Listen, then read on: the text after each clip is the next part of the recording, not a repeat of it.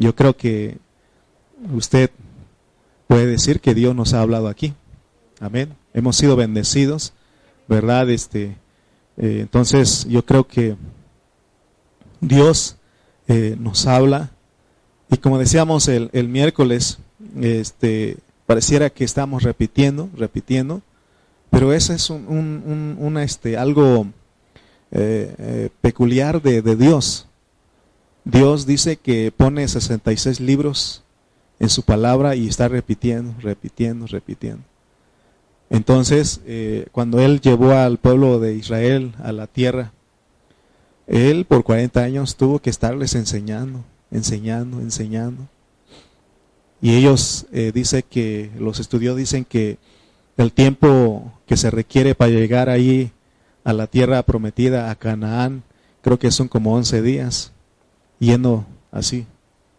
Pero Dios los trajo por 40 años. ¿Y cuál es el propósito de Dios? Recordarles que ellos aprendieran que, quién era Él. Entonces, eh, nosotros no estamos fuera de contexto.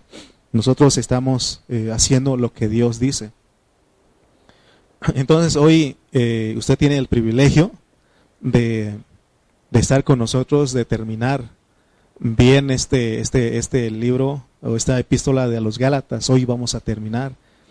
Y Dios, fíjense que Dios dice algo en su palabra que es mejor el fin del asunto que su inicio. Y, y eso es, es, una realidad. Entonces, hoy vamos a, a poner de tema la conclusión de Gálatas. Hoy vamos a concluir y y el miércoles este, Dios tiene otro, otro río, otros pastos, es el mismo para nosotros, sus ovejas. Entonces, este, hoy vamos a estar dando un, este, un, resumen, un breve eh, o la conclusión de Gálatas.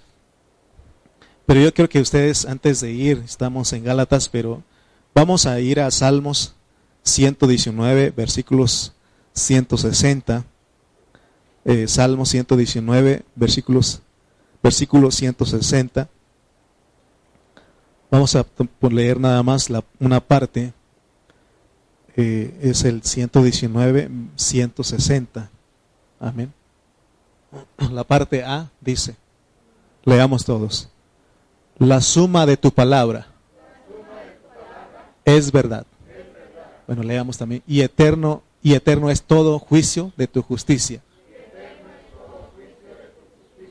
Pero la parte que quiero centrar con ustedes en esta mañana es la suma de tu palabra es verdad. Los cristianos hay algo que tenemos que hacer para poder tener la verdad. Y ya hemos aprendido cuál es la verdad. La verdad no es una doctrina, la verdad es Cristo y la iglesia. Cuando alguien se sale de fuera de Cristo y la iglesia, ya no es verdad. Amén. Por eso nosotros no estamos defendiendo doctrinas, ni estamos peleando, sino que estamos deseando experimentar a una persona que es Cristo y su iglesia. Esa es la verdad. Amén. No hay otra verdad. Eh, porque de repente nosotros los cristianos peleamos, decimos que mi grupo tiene la verdad. Es que nosotros estamos en la verdad. Y aquí sabemos que la verdad es Cristo y es la iglesia. Entonces dice que nosotros tenemos que sumar. Y es lo que hemos estado haciendo Creo que este es el mensaje número 57, ¿verdad? 57 en estos 50 en estas 57 horas y un poquito más porque yo soy un hermano que predica un poquito más de la hora. Y en esas en esas 57, 58 horas nosotros estuvimos sumando. ¿Verdad? Sumando, sumando, sumando para tener la verdad, para ser bendecidos. Por eso dice este Salmos la suma de tu palabra, ¿qué? Es la verdad, es verdad. Eh, vamos a ir a otro versículo, vamos al Salmos 139, versículo 17. Salmos 139, versículo 17. Mire lo que, porque Dios dice él también que yo sé bien los pensamientos que tengo acerca de ustedes, pensamientos de bien y no de mal, así dice, ¿no? Ahora fíjense lo que dice el salmista, el Salmo 139, 17. Cuán preciosos me son, oh Dios, tus pensamientos, tus palabras. cuán grande es la suma de ellos. Y estaba yo emocionado, o estoy emocionado, porque cuando Dios te, te revela sus secretos, eh, nosotros aquí nos emocionamos al ver a nuestros hermanos. Y son todos los hijos que Dios está logrando en la tierra, son los hijos que en donde Dios se está formando en ellos. Porque la meta es de que nosotros nos manifestemos como los hijos gloriosos. Y cuando nos vemos aquí, nos da gusto. ¿De verdad? ¿Usted le da gusto ver a los hermanos? A mí me da gusto. Y más cuando vienen todos, dice el hermano Toño Martínez, cuando está lleno aquí, ¿verdad? Nos, vinieron todos, ¿no? Hoy vinieron todos. Y, bueno, estas sillas ahí están esperando a los que no vinieron hoy. ¿Verdad? Este, entonces, fíjense, hermano, y lo importante que es ver a los hermanos, porque el ser hijos de Dios nos hace su familia, somos la familia de Dios. Pero estábamos platicando con mi hermana Martita que en esta tierra nos da gusto ver a los hermanos, aunque sea un poco de tiempo que estamos, pero estamos reunidos. Pero cuando se llegue la manifestación, que es al final, cuando entremos a la eternidad futura, dice que vamos a conocer a la familia que está en los cielos. Eso, eso a mí me emociona porque voy a conocer y dice que nos va, eh, va a juntar porque dice que de un nombre, de, de su nombre, de un hombre toman los, de, de, de un, ¿cómo dice? De un hombre toman las familias en los cielos y en la tierra. Entonces hay familia en los cielos y hay familia en la tierra. ¿Por qué? Porque, porque nosotros venimos de allá. Venimos de allá con un propósito. Por eso nosotros tenemos que aprender de que estamos de paso aquí, que somos peregrinos. ¿Por qué? Porque si tú, si nosotros eh, hacemos eh, o tomamos las cosas de esta tierra como algo eh, o damos prioridad a las cosas de esta tierra más que a las cosas de Dios, entonces nos vamos a perder. Nos vamos a perder. Y entonces, hermanos, estos versículos nos están mostrando que, eh, que hay una suma. Y, de hecho les he enseñado, les hemos enseñado a sumar, a aprender a sumar la palabra. Y les he dicho a ustedes que lo que tenemos que hacer es considerar los contextos. Si usted no considera los contextos, hermano, usted no va a aprender o no, más bien no va a tener una revelación correcta de la palabra. Amén. Entonces aquí estamos y aquí estamos para recibir la palabra. Como buenos estudiantes, traemos nuestras Biblias, nuestra libreta, nuestra pluma, hacemos nuestros apuntes. Ese es un hermano que viene a escuchar, a recibir la palabra. Amén. Si usted me pregunta si yo apunto, yo apunto. Amén. Es un estudiante, ese es un hermano que ama la palabra de Dios. Por eso nosotros tenemos que venir con nuestras cosas, nuestras Biblias, nuestra libreta, nuestras plumas y apuntemos. Si se puede, hay que apuntarlo porque fíjense hermano que a mí se me olvida, por eso apunto, ¿verdad? Entonces, estuvimos sumando, ¿cuántos, les pregunto a ustedes rápidamente, cuántos capítulos tiene Gálatas? Seis, ¿verdad? Ahora sí ya nos aprendimos. Tiene seis capítulos. Y hemos sumado aprendió a sumar los cinco primeros capítulos para llegar al seis. Por eso decíamos que el final de un negocio o de un asunto es lo mejor. Amén, porque siempre nos va a llevar a la meta. Entonces, eh, vamos a hacer un breve eh, resumen de, de, los seis capítulos. El capítulo uno, el apóstol San Pablo se introduce a los Gálatas por medio de una declaración. Leamos el versículo 1 de Gálatas 1, 1, 1. Dice, Pablo, apóstol, no de hombres ni por hombre, sino por Jesucristo y por Dios el Padre que lo resucitó de los muertos. En esta introducción de Gálatas, dice Pablo que es por medio del nombre Jesucristo. Es importante considerar eso porque Jesucristo es una palabra compuesta, Jesús, Cristo. Y Jesús es el hombre y Cristo es el ungido de Dios. Es decir, que Jesucristo es usado por Dios para llevar a cabo su plan. Por eso dice que nadie puede venir al Padre. no hay ningún otro nombre dado a los hombres, porque es por Jesucristo. Hay un solo mediador, Jesucristo hombre. Entonces, tenemos que saber que Jesucristo es, el, es, un, es un resultado de lo que Dios vino a hacer. Amén. Porque Jesucristo es el Espíritu.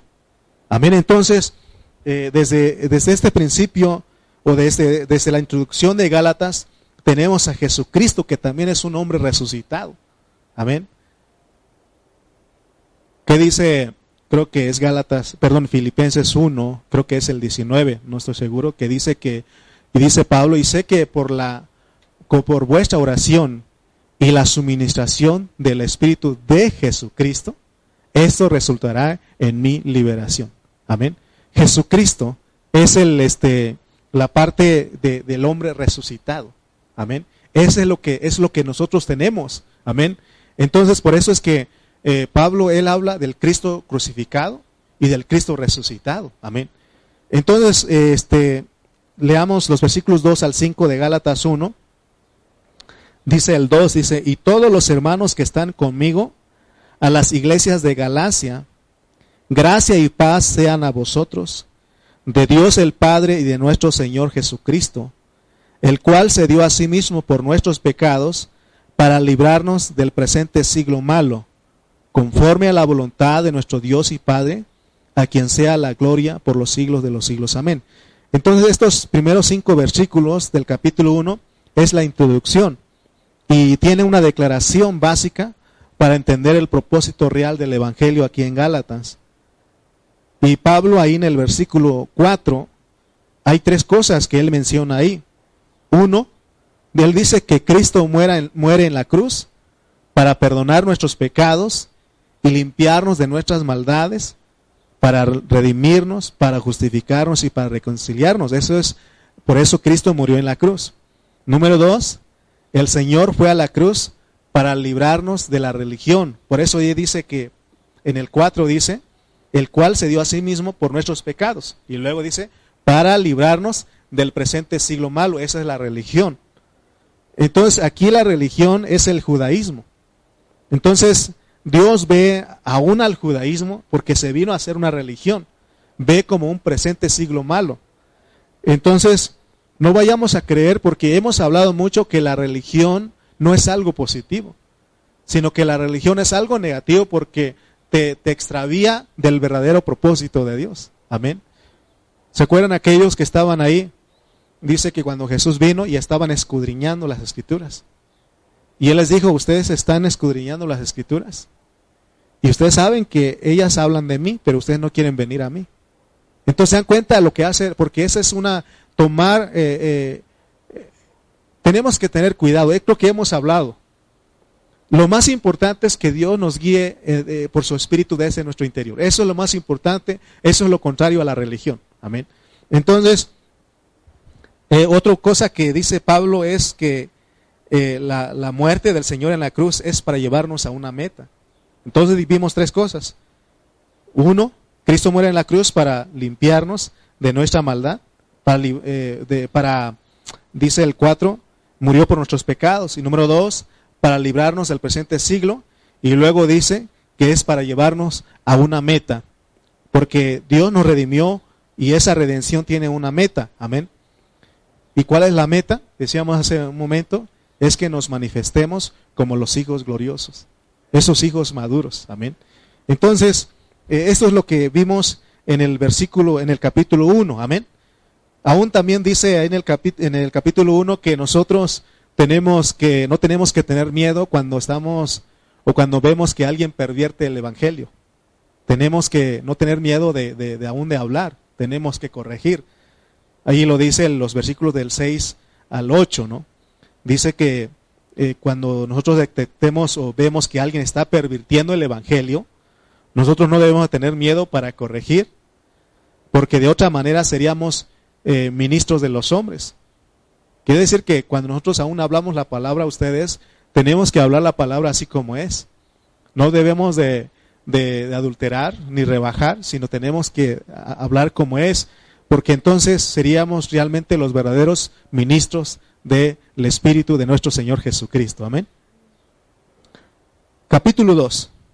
en este capítulo tenemos el Evangelio en su pureza, porque dice que es por medio de la fe de Jesucristo que la ley de Moisés es reemplazada. Dice Gálatas 2.16. Gálatas 2.16 dice, sabiendo que el hombre no es justificado por las, por las obras de la, de la ley. O sea que si alguien todavía quiere o desea guardar la ley para estar en paz con Dios o para sentir que Dios lo justifica, está mal, porque está diciendo, sabiendo que el hombre no es justificado por las obras de la ley, sino por la fe de Jesucristo. Y luego dice, nosotros también hemos creído en Jesucristo para ser justificados por la fe de Cristo y no por las obras de la ley. Por cuanto por las obras de la ley nadie será justificado. Se dan cuenta que ya no más ley. La ley fue algo que Dios añadió por causa de las transgresiones por un tiempo hasta que viniera la promesa. Ya nos vino la promesa. Y si nosotros seguimos este, insistiendo en guardar la ley, en querer, hermano, cumplir esos diez mandamientos, entonces estamos eh, eh, menospreciando la promesa que se nos dio. Amén. Por eso es importante que entendamos, porque eso es la pureza de la palabra de Dios. Hemos enseñado que hay, hay unos hermanos que están diciendo hay que guardar el sábado, que hay que llevar una dieta, que hay que llevar esto, que hay que hacer lo otro. Y están ocupados y si alguien no hace eso, ellos dicen, eh, no estás cumpliendo la ley, lo están señalando, lo están juzgando y condenando aún. Sin embargo, Dios dice que aquí dice que la ley ya no. Fue un momento que Dios eh, trató eh, de acuerdo a la ley, no conforme a la ley, porque si no él ya los hubiera matado, pero él lo usó para así el hombre se diera cuenta que estaba mal, porque cuando no había ley, el hombre no se daba cuenta que estaba en pecado, pero ya una vez que hay ley, entonces el hombre vino a darse cuenta que sí estaba pecando. Amén. Ese es el propósito de la ley. De hecho, hemos dicho que, que hay tres propósitos de la ley, ¿no? O tres funciones de la ley. Hemos dicho que primero es para que sepamos quién es Dios. Número dos, para que sepamos quiénes somos nosotros. Porque la ley dice que tú eres pecador. Y número tres, la ley te lleva a Cristo. Nada más. O sea, no es para que lo trates de cumplir. Porque no podemos eh, quitarlo, porque si dijéramos que ya tenemos que quitarlo, no, estamos, lo que estamos diciendo es que ya no es el momento de nosotros de tratarlo, de vivirlo, de guardarlo por nuestras propias fuerzas, sino que nosotros ahora en el Nuevo Testamento hemos recibido la promesa que es el Espíritu Santo, que es algo que está en nuestro interior. Amén. Por eso dice Pablo en el 1.4 que ya leímos, que dice que fuimos liberados del presente siglo malo. Está hablando del judaísmo, está hablando de la ley. Amén. Efesios 2.15 dice, Efesios capítulo 2, versículo 15, mire también Pablo lo dice.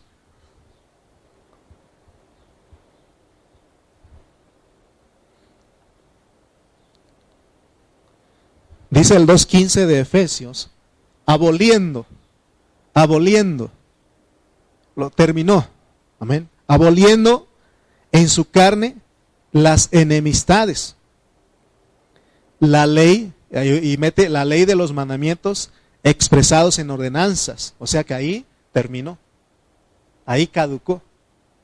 Y dice, para crear en sí mismo de los dos y un, de los dos un solo y nuevo hombre. Eso es lo que más le interesa a Dios. La nueva creación, el nuevo hombre. Por eso, si nosotros todavía queremos tomar la ley, entonces no estamos tomando eh, muy en cuenta lo que Cristo vino a hacer en la cruz. Porque ahí se manifestó lo que Él ya había decidido desde la eternidad pasada, que era su iglesia, el nuevo hombre. En, las, en ese nuevo hombre, que somos todos nosotros, la iglesia, que Él vino a, entrar en nosotros, a morar en nosotros para que nosotros andemos y caminemos por esa vida. Ese es lo que Dios dice en el capítulo 2. Amén. Es importante, hermano, que nosotros entendamos que llevamos a Dios en Cristo dentro de nosotros como el Espíritu. Y por eso eh, Pablo, mire lo que él dice en Gálatas 2, eh, versículo 20.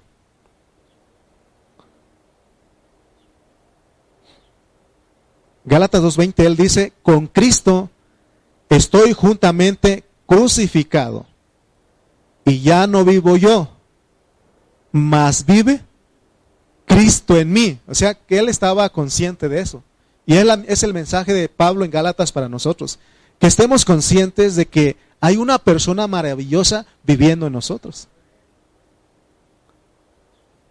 Por eso, anoche estábamos estudiando con algunos jóvenes y, estaba diciendo ahí Pablo a Timoteo que tiene que echar mano de la vida eterna que recibió. Y esa vida eterna es Cristo. Pero tenemos que estar conscientes. Es como si, si alguien le dejó una herencia a usted y tiene una cuenta en el banco, le dijeron, este es tuyo. Y usted dice, ah, sí está bien, pero usted está padeciendo, está necesitado. Y usted nunca echa mano de ese dinero que está ahí. Y usted vive como alguien que no tiene dinero. Imagínese. A veces así, nos, así vivimos nosotros los cristianos, sabiendo que Cristo vive en nosotros, sabiendo que el Espíritu lo recibimos, y nosotros vivimos como que si no tenemos nada. Porque, hermano, no, no hemos aprendido o no estamos conscientes de que Cristo vive dentro de nosotros. Y ese es el mensaje de Pablo en Gálatas. Por eso él habla del Hijo, de Cristo, y ahora habla del Espíritu. Amén. Entonces entendamos, hermanos, que o que, eh, que nos quede claro que el capítulo 2, ahí se nos da la pureza del Evangelio. Porque dice ahí también estuvimos hablando que el deseo de Dios es sacarnos de la primera economía para introducirnos a la segunda economía. ¿Alguien se acuerda cuando hablamos de eso? ¿De qué estamos hablando cuando hablamos de la primera economía? De la primera economía y de la segunda economía. Bueno, les voy a ayudar. Yo sé que se acuerdan, pero en el momento uno se pone nervioso. La primera economía estamos hablando del Antiguo Testamento, o sea, la forma en que Dios trabajó con ellos, es la primera economía. Y ahora la segunda economía, ¿cuál sería? La, forma ahora que Dios trabaja con nosotros. Amén. Entonces, es lo que Él nos muestra en, en Gálatas 2. Porque decíamos que la primera economía trata de asuntos exteriores porque es una ley externa. Amén. Y la segunda economía es la de Cristo en nosotros, es algo que está dentro de nosotros, amén. Por eso debemos estar conscientes de que hay una persona viviente que está en nosotros, que mora en nosotros, que todos los días está dispuesto, está presto para que nosotros echemos mano. Solamente que se nos ha olvidado a nosotros. Porque solamente creemos que la parte de, Gálatas 5.25 de que si vivimos por el Espíritu, ya soy cristiano ya soy hijo de Dios. Y yo soy y voy a la iglesia, voy a la reunión, hasta ahí nada más, pero no hemos avanzado más. No hemos considerado a la persona viviente que está dentro de nosotros. Porque llevamos 57 mensajes. ¿Realmente estamos echando mano? Por eso te das cuenta que se tiene que repetir, se tiene que volver otra vez, porque a veces se nos olvida. Por eso Dios dice que somos tardos, somos eh, somos lentos para escuchar, para creer en Él. Por eso Él está repitiendo, repitiendo. Amén.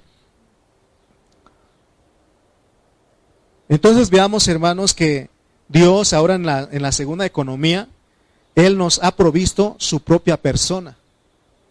Porque en la primera economía Él dio una ley afuera. Él dio su mandamiento. Él dio un libro escrito, ahí está. ¿Y qué hicieron las personas? Dijeron, sí, sí podemos cumplir. Cuando Dios le dio los, diez mandamientos a Moisés y él lo llevó al pueblo, ¿qué dijo el pueblo? Sí, podemos cumplir.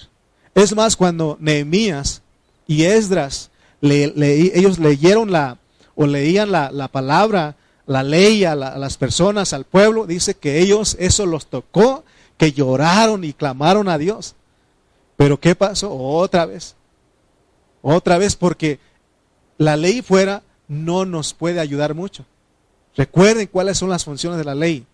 Te dice quién es Dios, nos dice quiénes somos nosotros y nos lleva a Cristo. Pero no nos puede hacer, a, ayudar a nosotros para vivir a Cristo, para vivir esa vida que Dios quiere. Pero Dios, hermano, por eso Él viene y ahora dice a través de Pablo que la primera economía terminó. Terminó. Ahora es, es el momento de la segunda economía. que nosotros los cristianos entendamos que hay una persona maravillosa que está trabajando en nosotros, solamente es de que prestemos atención, es solamente de que le invoquemos, que hablemos con Él. ¿Se acuerdan que hemos dicho, dicho que tenemos que hablar con Él? Y siempre les digo, hermano, ¿qué hace usted cuando se levanta temprano? Habla con Dios. Le dice a usted, Señor, dame de tu gracia. Señor, ministrame en este día. Señor, háblame. Se nos olvida, hermanos. Por eso se nos tiene que hablar a nosotros, amén. Y ese era el deseo de Dios. Decía que yo que desde antes de la fundación del mundo, y en el, Nuevo, en el Antiguo Testamento, Él dice en Ezequiel 36, 27. Mire cómo sí se puede cumplir la ley, pero no a la manera de la primera economía. Mire lo que dice eh, Ezequiel 36, 27. Amén. Dice, y pondré dentro de vosotros mi espíritu. Estaba profetizando Ezequiel lo que iba a pasar en la segunda economía, que estamos viviendo, que es el Nuevo Testamento. Y pondré, y pondré dentro de vosotros, ¿qué? Mi espíritu. Y haré que andéis en mis estatutos y guardéis mis preceptos y los pongáis por obra. Pero ya es adentro. Amén. Eso es de eso se trata la segunda economía. Amén. Entonces hubo una, eh, una, este, nos transfieren del Antiguo Testamento al Nuevo, al Nuevo Testamento. Entonces esto es muy importante entenderlo, hermano. Aunque tú tienes tu Biblia, aunque usted tiene su Biblia ahí, y, y, siempre nosotros eh, vamos al Antiguo Testamento y tenemos que considerarlo porque es la sombra. Pero recuerda que tenemos el Nuevo Testamento, la economía que explica lo que está ahí en el Antiguo Testamento. Pero no tomes solamente el Antiguo Testamento, porque si no te vas a perder de rumbo vas a quedar igual que las personas del Antiguo Testamento. Y dice Pablo en Efesios 2.15 que aboliendo la en su carne la ley de los mandamientos expresados en ordenanzas. Amén. Capítulo 3. Entonces, si, si estamos poniendo atención, vamos sumando. En el capítulo 1 y 2 se nos habla del Hijo, no se nos habla de Cristo. Pero ahora en el capítulo 3 se nos va a hablar ya no del Hijo ni de Cristo, sino del Espíritu. Significando entonces que en el capítulo perdón, 3, Dios quiere que entendamos que el Hijo, el ungido de Dios, es el que entra en nosotros como el Espíritu. Amén. Esto es muy importante porque hay gente que cree que solamente recibimos al Espíritu, otros dicen que solamente recibimos a Cristo y no creen que recibimos al Padre. Pues ya entendemos hasta acá, yo creo que no hay problemas. No hay duda en nosotros de cuál es el, qué es el Dios que recibimos. Recibimos al Dios triuno, recibimos al Padre en Cristo por el Espíritu. Amén. Amén, hermanos. Recuerden que eh, Juan dijo, en, Juan 14, él dijo, y, y, mi Padre y yo le amaremos y vendremos y haremos morada en él, porque estaba hablando de lo que iba a pasar en la resurrección. Amén. Porque el Gálatas 3, 2 Miren lo que dice Pablo. Por eso la, Gálata está hablando, nos enfoca mucho de que está la ley, está la gracia, está eh, eh, la ley y está ah, ah, el Espíritu. Miren lo que dice. Esto solo quiero saber de vosotros, porque acuérdense que decíamos que los Gálatas, ellos habían caído de la gracia. Ellos fueron influenciados y abrazaron la ley y el judaísmo. Hoy también la iglesia cristiana también ha caído Quizás no tiene la ley, eh, no tiene el judaísmo en sí, pero tiene otros mandamientos, otras tradiciones que ha abrazado. Y mire lo que dice Pablo. Esto solo quiero saber de vosotros. ¿Recibisteis el Espíritu por las obras de la ley o por el oír con fe? Está haciendo una pregunta. Si usted fuera de los Gálatas, ¿qué diría usted? ¿Cómo recibió el Espíritu? Por el oír con fe. ¿Verdad que sí? Entonces es lo que está diciendo, pues. Entonces, este capítulo 3 nos muestra claramente que Cristo, el Hijo de Dios, es el Espíritu. Y eso lo podemos ver en eh, 2 de Corintios 3, 17. Recuerden que es la suma. Tenemos que sumar. Tenemos que sumar. Segunda de Corintios 3, 17 dice, porque el Señor es el Espíritu. Porque el Señor es el Espíritu. Y luego dice, y donde está el Espíritu del Señor, allí hay libertad. ¿Se dan cuenta que entonces Gálatas capítulo 3 nos está diciendo que el Hijo de Dios es el Espíritu. pero es para entrar en nosotros. Por eso dice que lo recibimos por el oír con fe. Amén. Leamos el, el 13 y 14 de Gálatas. Gálatas 3, 13 al 14 dice. Gálatas 3, 13 al 14 dice, Cristo nos redimió de la maldición de la ley, hecho por nosotros maldición, porque está escrito. Oigan bien lo que dice, Cristo nos redimió de la maldición de la ley. Miren lo que es la ley. Hecho por nosotros maldición, porque está escrito, maldito todo, todo el que es colgado en un madero, para que en Cristo Jesús, fíjense cómo cambia, pues de la primera economía a la segunda economía, para que en Cristo Jesús la bendición de Abraham alcanzase a quienes? A los gentiles, a fin de que recibiésemos, de que por la fe recibiésemos qué? La promesa, porque Dios lo había prometido.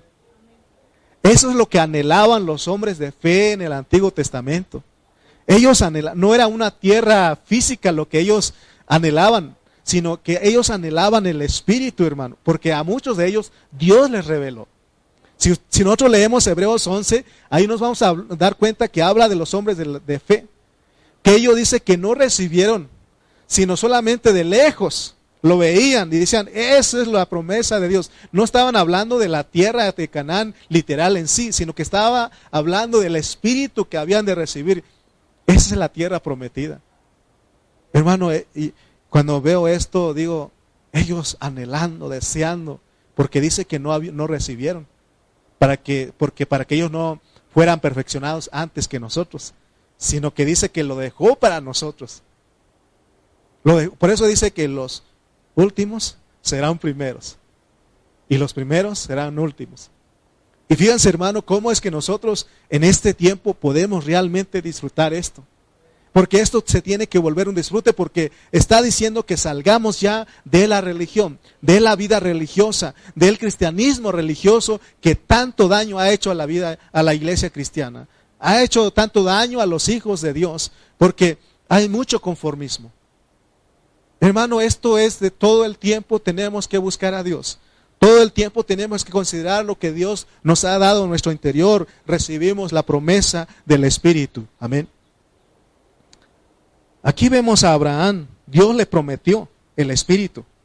Y ahora en el Nuevo Testamento nosotros hemos recibido la promesa del Espíritu. Y hermano, si ustedes se meten a ver el Espíritu, recibimos en dos aspectos. La parte esencial para nosotros porque entró.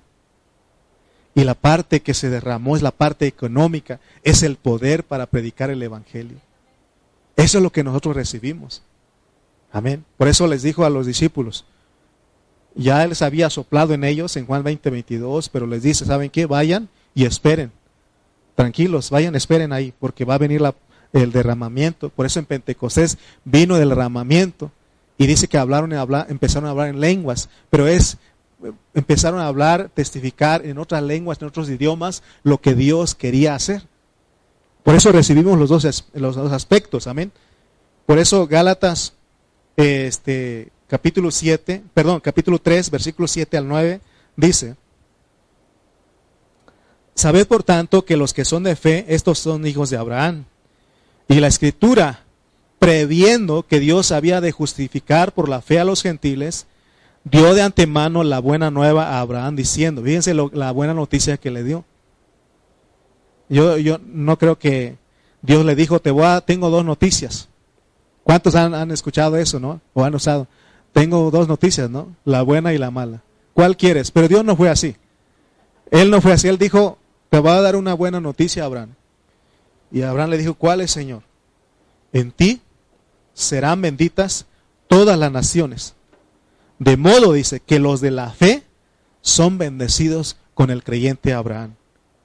Entonces la bendición que Dios le prometió a Abraham era que el Padre, en Cristo por el Espíritu, un día iba a vivir dentro de las personas y llegó ese día. Hace más de dos mil años llegó ese día y todos los que han oído con fe han recibido ese espíritu, han recibido esa bendición. Amén. ¿Cuál es el propósito de Dios de venir a vivir dentro de nosotros? El propósito de Dios de venir a vivir dentro de nosotros para que ya no viviéramos por leyes exteriores. Ya no, ya, que ya no te tenga que decir lo que tienes que hacer. Sino que dice que eh, Dios ahora en, este, en, esta segunda economía, Dios da la ley del Espíritu de vida para que esté en ellos. Por eso eh, Romanos capítulo 8, versículo 2 dice, porque la ley del Espíritu de vida en Cristo Jesús nos ha librado de la ley del pecado y de la muerte. Amén. Entonces, se dan cuenta lo que es el propósito, pues, de, de la promesa del capítulo 3. Entonces, que nos quede claro, porque estamos terminando esta, esta epístola, y, el propósito de Dios de, darnos su espíritu es para producir muchos hijos, pero no hijos tecnones, sino hijos que maduros, huíos, esos hijos que han desarrollado en la vida de la iglesia. Amén. Gálatas 3, 23 al 26 dice, pero antes que viniese la fe, estábamos confinados bajo la ley. 3, 23 al 26 dice, encerrados para aquella fe que iba a ser revelada. Y, aún le dice que de manera que la ley ha sido nuestro ayo, un tutor, nada más un cuidador. Pero ese no era el propósito. Pero venida la fe, ya no estamos bajo cuidadores, bajo ayo. No tienen que decir lo que tenemos que hacer. Dice, pues todos sois hijos de Dios por la fe en Cristo Jesús. Amén. Entonces dice aquí que la fe nos hace hijos, pero la ley nos hace ovejas encerradas en un redil. ¿Qué queremos ser? ¿Hijos de Dios o ovejas encerradas en un redil? Hijos de Dios, donde nosotros tenemos al Espíritu, tenemos a Cristo dentro de nosotros, el cual nos guía, el cual nos habla, nos dirige, nos conduce. Es solamente de que nosotros echemos mano de eso. Amén capítulo 4. Todo este capítulo nos muestra claramente lo que es un hijo de Dios. Porque nos habla de la afiliación, nos habla de la adopción. Porque la meta de Dios, el darnos su espíritu, hermanos, oigan bien, la meta de Dios al darnos su espíritu es que nosotros seamos hijos maduros, hijos desarrollados. Pero ¿qué ha pasado con la iglesia tradicional? Y de ahí venimos. Es más, aquí hay todavía tradición porque nos hemos conformado con solamente ser cristianos, con ser hermanos que solamente venimos, nos reunimos a cantar, pero realmente durante la semana no nos ocupamos en nuestra vida cristiana. ¿Por qué cree usted que hay problemas en la vida cristiana, en la vida de la iglesia? ¿Por qué cree usted que no nos gusta, no nos gusta eh, ni escuchar la palabra a veces? Porque no, hermano, no estamos ocupados en esa vida. Por eso Dios tiene que hablarnos una y otra vez. Tiene que repetirte las cosas. Amén. El hecho de ser hijos de Dios, hermano, no es para tratar de cumplir los mandamientos que están fuera de nosotros. Si eres hijo de Dios, no es para eso. El hecho de ser hijos de Dios es para constituirnos, es para llenarnos de esa vida. Es para que cada mañana digamos, Señor, lléname. Pero fíjate que no va a venir Él a llenarte así, sino que tienes que tomar la palabra, escucha las prédicas que estamos predicando, que estamos dando, y, óyelo con fe. Y también te agrego algo, examínalo, retén lo bueno, ahí dice, y tampoco, pero no dice desecha lo malo, porque rápido, hermano, vemos, escuchamos, ah, ya dijo esto, creo que eso, eso, hermano, eso no, nos pierde el disfrute de lo que Dios está derramando ahí. Pero si, si examina ese versículo, no dice, porque muchos dicen, es que la Biblia dice, examínalo todo, retén lo bueno y desecha lo malo. No dice desecha lo malo, ¿verdad que no? ¿O sí? ¿O sí? ¿Alguien sabe cuál es ese versículo que dice eso? Examinarlo todo y retener lo bueno, dice. Pero hay quienes dicen, hay que desear lo malo y ven lo malo. Ah, ya dijo esto, no me gustó. ¿Sí o no? Es más, me habló un joven y dice, hermano, que ¿Qué cree que no, no les parece mucho su prédica porque usted menciona mucho al hermano Carrillo? Hermano, es más, ni trato de decirlo porque por esos hermanos que, eh, que nada más escuchan Carrillo y dicen, ah, ya, ya no lo disfruto. Hermano, es un cabellito nada más. ¿Te acuerdas que te he dicho? Un pelito que cayó en la sopa, sácalo y sigue comiendo, disfrútalo. Sí, porque fuimos a predicar allá por la Ciudad de México y dijeron eso. Y mire lo que dijeron, hermano. Hermano, ¿qué te pasa? Si tú eres espiritual. Ah, ahí está. 5.21. Examinarlo todo, retener lo bueno y desechar lo malo. ¿Dice eso? Oh, mientras estás desechando lo malo, pierdes el disfrute. Agarra lo bueno. No creo que en toda prédica hablo de Carrillo, ¿verdad que no? Hablo más de Cristo que de, es más, ni, lo menciono por amor a los hermanos que les molesta. Es más, el hermano Carrillo ni les ha hecho nada a los hermanos. De veras, hermano. Ya donde fuimos, dicen es que ustedes son carrillistas, son cayetanistas, son lalistas, así le dijeron al hermano. Hermano, imagínate, nomás porque mencionamos a veces de dónde aprendimos la palabra y les molesta. Por eso a veces, ahorita lo mencioné porque vino al caso, pero ya no lo menciono, por amor a los hermanos, porque eso les molesta, hermano. Imagínate. Mira lo que dice, pues, examínalo todo. ¿Y qué dice? Retén lo bueno, retén lo bueno, retén lo bueno. ¿Qué vas a hacer hoy? Retén lo bueno, o te vas a enojar de que te dije eso. ¿Verdad que no? Entonces, dice Gálatas 4, versículos 4 al, 5, dice. Gálatas 4, 4 al 5. Pero cuando vino el cumplimiento del tiempo, Dios envió a su Hijo, nacido de mujer y nacido bajo la ley, para que redimiese a los que estaban bajo la ley, a fin de que recibiésemos la adopción. Pero recuerdan que esta adopción no es como se hace aquí en el mundo. ¿A qué se refiere con la adopción, decíamos? A la madurez, tiene que ver con la filiación. Amén. Entonces, muy claramente este capítulo 4 nos dice que, que Dios es nuestro Abba Padre. Decíamos que aquí, hermano, cuando vas desarrollando, vas creciendo, puedes saber que Él es tu Abba Padre, tu papacito lindo. Amén. Recuerden, hermanos, que hay enseñanzas que han infiltrado en la iglesia y no hablan de esto, de, de lo que es la fe, de lo que es el espíritu, de lo que es la gracia, de que echemos mano de eso. Por ejemplo, está la, sabemos que está la enseñanza de personas que no son cristianas y ellos tienen buenas intenciones con sus hijos. Ellos les dan educación, ellos los instruyen, nos mandan a la escuela para que se preparen, para que sean buenas personas. Y esa enseñanza es practicada por todas las razas humanas. Pero hay otra enseñanza que es la vida de la vida cristiana, pero ese también no es correcto. ¿Por qué? Porque no se, no se está tomando la realidad. El 90% de los cristianos siempre están tratando de cumplir cosas exteriores. Por ejemplo, los varones tratamos de ser mejores maridos cada día. Las mujeres tratan de ser mejores esposas cada día. Pero esas son filosofías. Los hijos están tratando de ser mejores personas, buenos hijos. Y todos ellos tratan de tener un buen comportamiento. Pero eso de tratar es erróneo. ¿Por qué? Porque no se puede vas a tratar de aparentar o tratar por un tiempo y otra vez. Lo que Dios está diciendo es que nosotros somos hijos, que tenemos que crecer, que tenemos que desarrollar. Quiero ser un hijo obediente, quiero ser un buen esposo, tomo al Espíritu. Tomo al Espíritu porque dice, y los frutos del Espíritu, y el fruto del Espíritu es amor, gozo, paz, paciencia, benignidad, bondad, templanza, mansedumbre.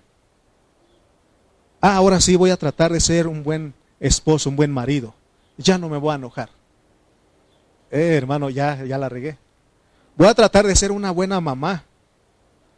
Voy a, es mi hijo, tengo que tratarlo bien y, oh, hermano, vas a fracasar. Toma, echa mano del Espíritu. Echa, echemos mano del Espíritu. Amén. Amén, hermanos. Porque les dije a ustedes que nos conviene a todos que todos aprendamos a vivir y andar por el Espíritu. Amén. Y ya no estamos, Señor, cambia a mi esposo, ya cambia a mi esposa, ya no estamos orando, sino que, hermano, o no estamos diciendo, Señor, cámbiame. Porque Él está diciendo, yo te este, quiero cambiar, tú no quieres, no quieres echar mano de lo que te di. No, no quieres echar mano de la segunda economía, que es mi espíritu que yo te he provisto para que tú eches mano, para que tú vivas y andes por ese espíritu. Amén. Por eso Gálatas 5:25, estamos en el capítulo 5. Dice, si vivimos por el espíritu, andemos también por el espíritu, porque nos dice que somos hijos de Dios para llevarnos al 5, que es vivir y andar por el espíritu. Aquí nos está diciendo que el propósito de la vida de Dios en nosotros, el propósito por el cual Dios entró en nosotros, es para qué? Para que nosotros vivamos y andemos por el Espíritu, por su vida. Amén. Por eso recuerda. ¿Por qué creen ustedes que algunos me han dicho, oiga hermano, ¿y se puede hacer esto? ¿Y cuál ha sido mi respuesta? ¿Qué dice el Espíritu? ¿O quieres que yo te diga? Porque al decir yo, entonces es algo externo, es la primera economía. Y eso no te va a llevar a nada. Amén. Mejor lo que te diga tu espíritu, echa mano de ese espíritu. Amén. Por eso Pablo, él entendió en Filipenses, porque él dijo, para mí el vivir es Cristo. Fíjense, Pablo sí entendía, sí, él estaba empapado, sí estaba consciente de todo lo que estaba hablando. Porque él dijo, para mí el vivir es Cristo. Para mí el vivir es Cristo. Yo deseo, hermano, y yo creo y tengo fe, llegará el momento que digamos nosotros también. Para mí, que todos imagínense cuando nosotros escribimos nuestra epístola. Para mí el vivir es Cristo, porque ya una experiencia, una realidad de nosotros. Ya no somos cristianos de apariencia, ya no somos cristianos que estamos aparentando, sino que es una realidad de nosotros. Amén. Capítulo 6. Vamos a ir al versículo 1, porque vamos a ver para qué es este capítulo. Dice Gálatas 6.1, hermanos, si alguno fuere sorprendido en alguna falta, vosotros que sois espirituales, restauradle con espíritu de mansedumbre, considerándote a ti mismo, no sea que tú también seas tentado. Y llegamos a la meta de esa suma, el resultado. ¿Te imaginas, hermano? ¿Nos imagina usted cuando haya esta clase de creyentes en la vida de la iglesia? Dice, hermanos, si alguno fuere sorprendido en alguna falta, vosotros que sois espirituales, restauradle con espíritu de mansedumbre, considerándote a ti mismo, no sea que tú también seas tentado. Oh, esa es la meta, pues. Porque cuando no llegamos a esa meta, ¿qué pasa? En vez de ser espirituales, somos carnales. En vez de restaurar con espíritu de mansedumbre, los criticamos, los condenamos, los juzgamos. Y ni nos consideramos a nosotros. Pensamos que somos gente que nunca vamos a caer. Amén. Pensamos que nunca vamos a pasar por eso. Dice, veamos cómo el Señor llama a los que andan por el Espíritu. ¿Cómo los llama? ¿Cómo los llama ahí en el versículo 1? Espirituales. Fíjate, hermano, porque hay un concepto erróneo de lo que es espiritual en la vida de la iglesia. ¿Ha usted escuchado gente, ah, tú te crees muy espiritual? Así le dicen a uno, ¿no? Y, cuando le dicen a uno eso y, uno sabe que no es espiritual, se enoja. Te crees muy espiritual y uno dice, tú te crees muy carnal, o uno empieza a pelear. O sea, no hay nada de realidad en eso. Amén.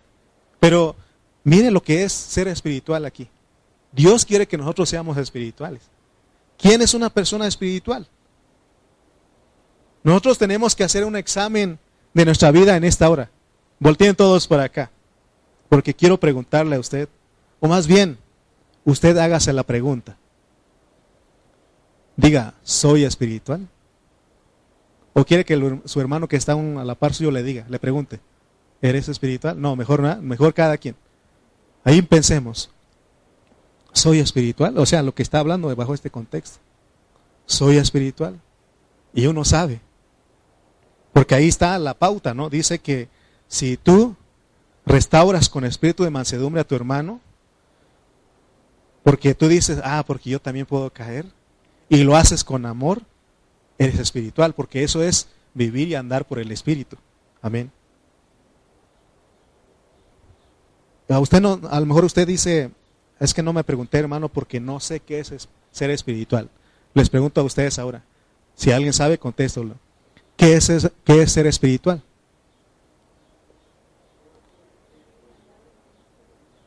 Sí, vivir y andar por el Espíritu.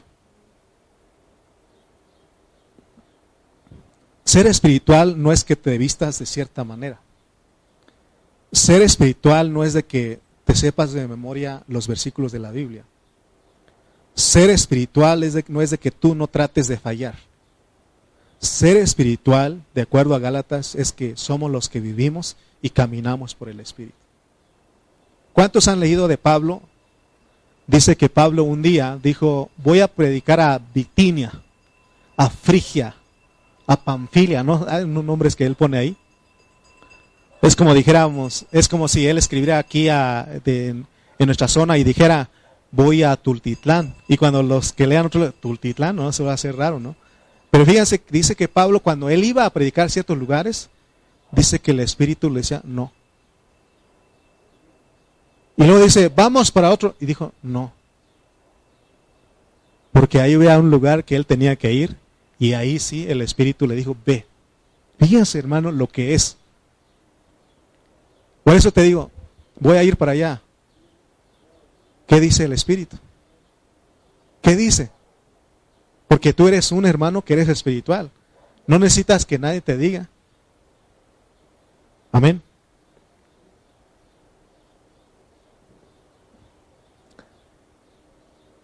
Dios quiere que nosotros andemos por el Espíritu, por la vida que Él ha puesto dentro de nosotros. Notemos que, que, hermano, o más bien nosotros no debemos de perder de vista la meta de ser, es que seamos hijos maduros seamos gente espiritual. Porque ese es el propósito de Dios. Por eso Dios quiere que estuvimos repitiendo, repasando esto, para que recordemos cuál es la meta. Porque si estudiamos Galatas y qué bonito, pero ¿y qué? ¿De qué nos sirvió invertir 57 horas si Dios no nos llevó, o más bien si nosotros no nos prestamos o no, no entendimos cuál es el, el deseo de Dios? Porque Dios nos redimió, dijimos. Y la redención tiene una meta. Y la meta es que nosotros lleguemos a ser la expresión espiritual de Dios. En otras palabras, oigan bien, en otras palabras, ser espiritual es ser una persona que expresa a Dios. Si vivimos y andamos por el Espíritu, ¿qué es lo que va a expresar? A Dios. ¿Cuál es la expresión de Dios? Amor, gozo, paz, paciencia, benignidad. Eso es ser espiritual. Amén. Y por eso Pablo nos dice en el versículo 2, sobrellevad los unos las cargas de los otros y cumplid así la ley de Cristo. Porque hay una ley que es la regla de la nueva creación, que es la ley de Cristo. Ya vimos lo que es la ley de Moisés, tenemos que ver la diferencia en esas dos leyes, la ley de Moisés y la ley de Cristo. La ley de Moisés es un libro escrito, es una ley fuera de nosotros, y es la que corresponde al, Nuevo, al Antiguo Testamento. Pero ahora fíjense, también el, Nuevo Testamento se puede eh, convertir en algo fuera de nosotros y queremos tomarlo. Y queremos seguirlo. Por ejemplo, si nosotros leemos el Nuevo Testamento y nos llegan o nos gustan las declaraciones que hace Cristo y los apóstoles, y en nosotros queremos, voy a tratar de vivirlo, voy a tratar de hacer lo que dice. Y no somos los que consideramos lo que Dios hizo, de que puso su espíritu, entonces nosotros andamos iguales que la gente del Antiguo Testamento. Por eso, hermano, un, consejo que se ha dado es cuando usted va a leer la Biblia, cuando usted va a escuchar la Biblia o la, la prédica, usted tiene que orar. Por ejemplo, en esta mañana, si usted dice, No lo entiendo al hermano. No, no, no lo entiendo. ¿Y qué tienes que hacer? Orar, Señor, me torno a ti. Dame, lo que tú quieres para mí. Entonces empiezas a, a recibir. Porque entonces estás tocando el Espíritu. Pero si uno cierra, ah, voy a poner atención ahora sí al hermano. La otra vez me quedé dormido, pero ahora sí. Ah, otra vez, eh, es tú. Mejor hablemos con Él. Abre mis ojos, Señor. Abre mi entendimiento. Dame la porción que tú tienes para mí.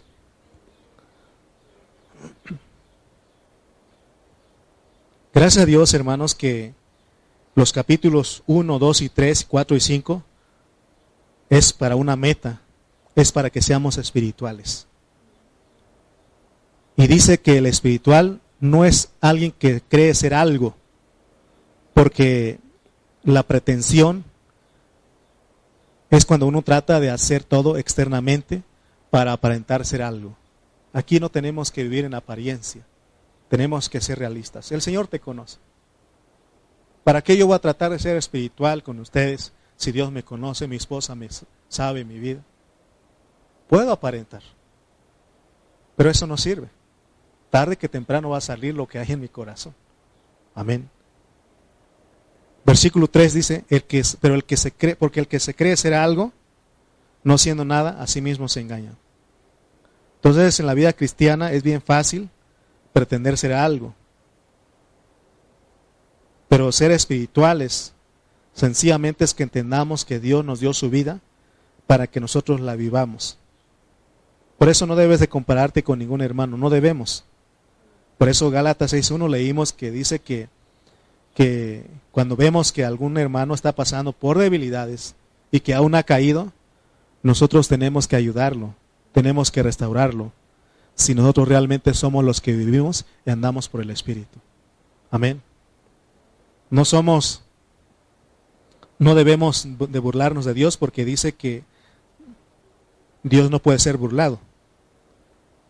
Porque esto de la vida de la iglesia, ser espirituales, no es de una vida en hipocresía, no es de pretensión, no es de falsedad, porque aún podemos fingir el amor entre nosotros,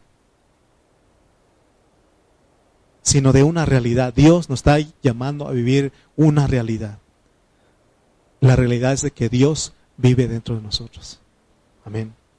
Por eso Él dice que, que en Cristo Jesús ni la circuncisión vale nada, ni la incircuncisión, sino una nueva creación.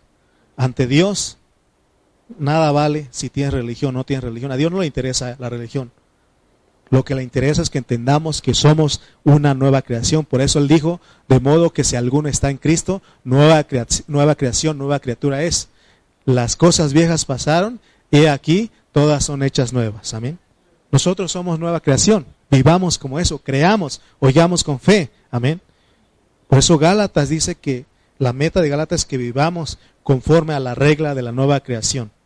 Para que cuando llegamos a Apocalipsis 21.7, Apocalipsis 21.7 dice, el que venciere, heredará todas las cosas.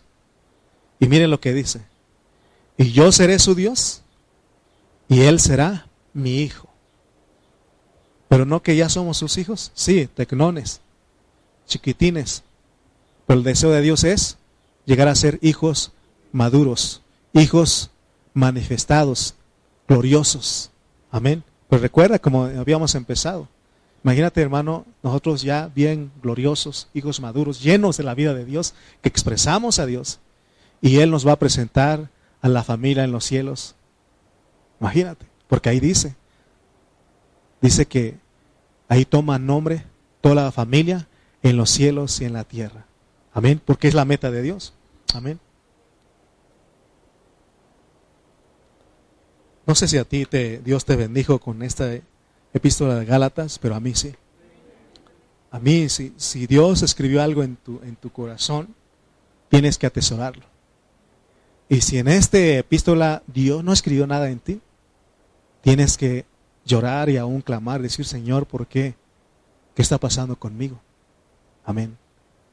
Hay algo que ha cerrado en tu corazón, por eso no quieres escuchar, no, no disfrutas la palabra de Dios. Vamos a orar. Padre, en esta mañana te damos gracias.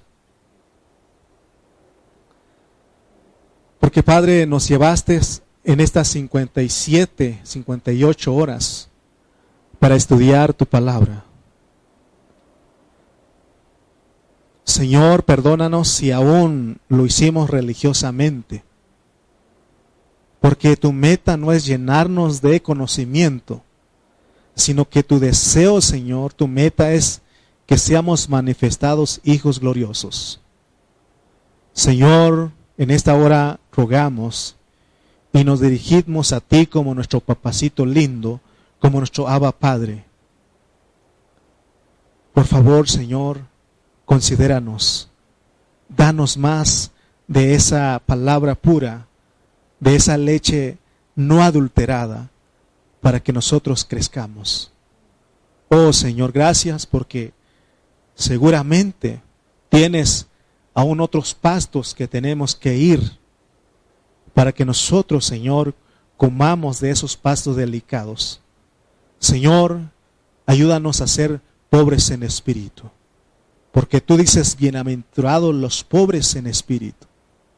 Oh Señor, queremos venir, Señor, siempre, cada día, necesitados de ti, vacíos de cosas vanas para llenarnos de ti, de tu palabra. Aquí está tu iglesia presente en esta hora. Señor, ayúdanos a verte a ti como ese pan delicioso. Señor, ese, ese alimento espiritual que nos llena, que nos nutre. Gracias te damos en esta hora. En el nombre de Cristo Jesús. Amén y amén.